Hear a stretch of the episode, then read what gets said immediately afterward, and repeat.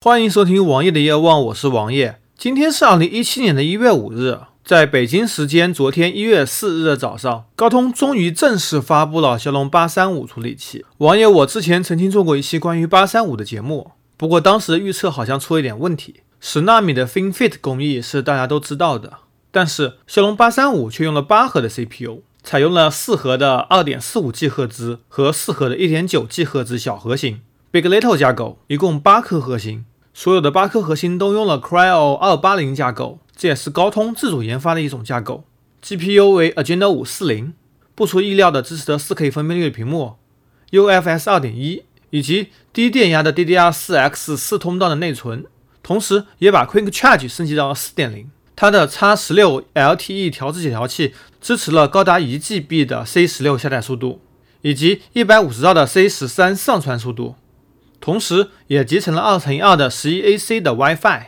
相比于上代骁龙八二零和八二幺，尺寸面积减小约百分之五十，WiFi 功率降低百分之六十，同时还支持了八零二点一 AD 这种全新的 WiFi 网络。虽然这种网络很不实用吧，首先你得升级路由，在你升级路由之后，这种网络的覆盖面积就非常小，因为主频比较高，峰值速度也是比较惊人的四点六 G。同时，关于几项大家关心的新问题。高通也做了阐述，续航与上一代八零、八幺相比，三星的十纳米 FinFET 工艺，尺寸减小百分之三十五，功耗降低百分之二十五，Quick Charge 四点零也和三点零相比，充电速度提升了百分之二十，充电效率提升了百分之三十。关于 VR 和 AR 也是大家关心的问题，它支持的谷歌的 Daydream 平台，也同样在 VR 和 AR 的领域迈出了坚实的一步。摄像头方面，高通宣称。双十四位的 ISP 可以支持高达三千两百万像素的单摄像头，或者两颗一千六百万的双摄像头。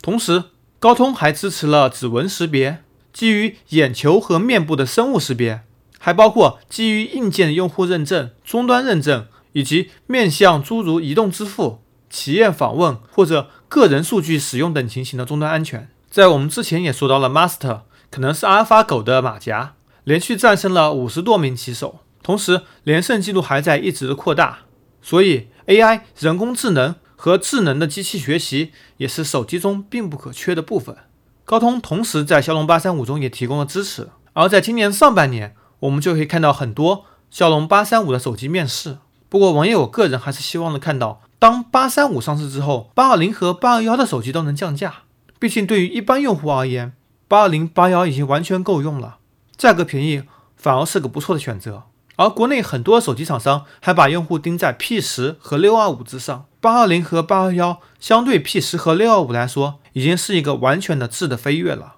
在看到高通被苹果甩开距离之后，身后的华为也逐渐赶上，但是联发科却逐渐掉队，这在市场竞争中是我们所不愿意看到的。我们也希望联发科能够雄起，能够给高通、给三星制造一些威胁。同时，也希望华为更好的做好性能，而不是做一些营销工作。